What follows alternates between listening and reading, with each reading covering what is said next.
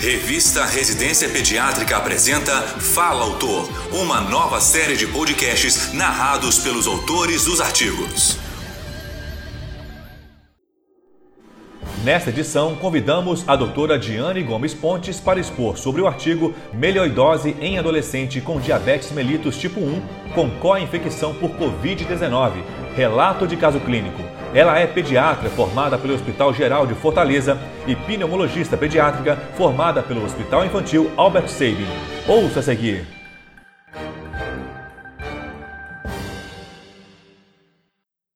A melioidose é uma infecção rara e potencialmente fatal causada pela bactéria Burkholderia pseudomallei, que pode ser encontrada em solos e em superfícies aquáticas.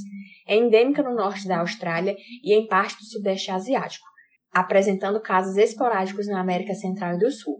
A infecção pode ser adquirida por inoculação através da pele, inalação ou ingestão da bactéria.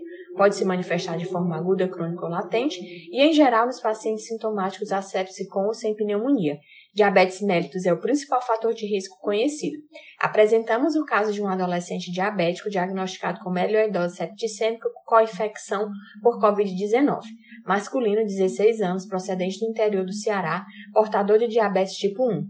Iniciou tosse seca, evoluindo após 14 dias com mialgia, prostração e febre.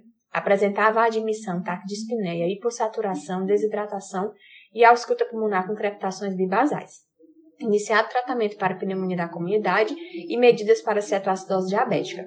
Foi entubado e encaminhado à unidade de terapia intensiva, sendo levantada a hipótese de Covid-19 devido à pandemia vigente. Evidenciado em exames bicitopenia, gasometria arterial com acidose metabólica grave, proteína C reativa, transaminases, desidrogenase lática e ferritina elevadas. Teste rápido para Covid-19 negativo, mas sorologia e teste molecular positivos. Imagem torácica com nódulos de distribuição difusa, confluindo para consolidações nos campos pulmonares inferiores. Evoluiu com choque refratário e, por hipótese de síndrome inflamatória multissistêmica pediátrica, foi iniciado tratamento com dexametasona, albendazol, piperacilina, tazobactam e imunoglobulina humana venosa. Após quatro dias, persistiu com picos febris, sendo escalonado antimicrobiano para meropenem, associados vancomicina, amicacina e fluconazol. Realizou nova imagem torácica que evidenciou lesões cavitadas bilaterais. Usou meropenem por 14 dias, evoluindo com recrudescência da febre após suspensão desta medicação. Aventada a possibilidade de coccidioidomicose com prescrição de anfotericina B por relato de caça-tatu antes do início dos sintomas. Havia relato também de banho em açude. Por piora laboratorial e clínica, foi iniciado levofloxacina e amicacina e solicitados exames. Hemocultura revelou Burkholderia pseudomallei. Suspensas as medicações e reiniciado meropenem, com associação de sulfametoxazol trimetropina após 48 horas por persistência da febre. Paralelo a isso, passou a se queixar de dor para deambular em quadril esquerdo. Ressonância magnética evidenciou osteomielite e foi submetido à abordagem cirúrgica, evoluindo bem com programação de tratamento com antibioterapia endovenosa por oito semanas e manutenção da sulfa por seis meses. Realizou imagem de controle após um ano que mostraram discretas alterações cicatriciais, atualmente assintomático.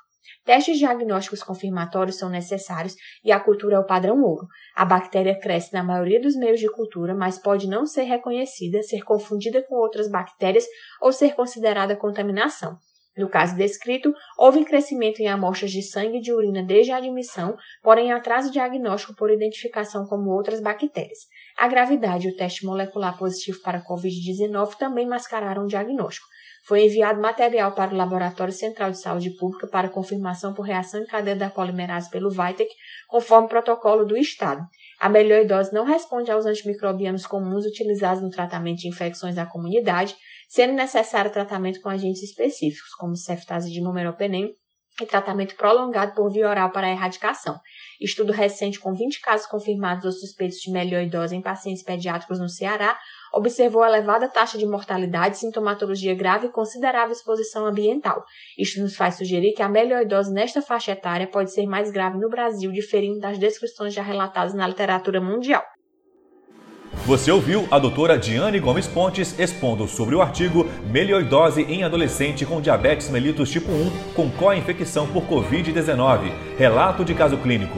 Para ouvir todos os podcasts, acesse a página da revista Residência Pediátrica na internet. O endereço é residenciapediatrica.com.br barra mídia barra podcast. Residência Pediátrica, a revista do pediatra. Você ouviu mais um episódio da série de podcasts Fala Autor. Realização: Revista Residência Pediátrica da Sociedade Brasileira de Pediatria.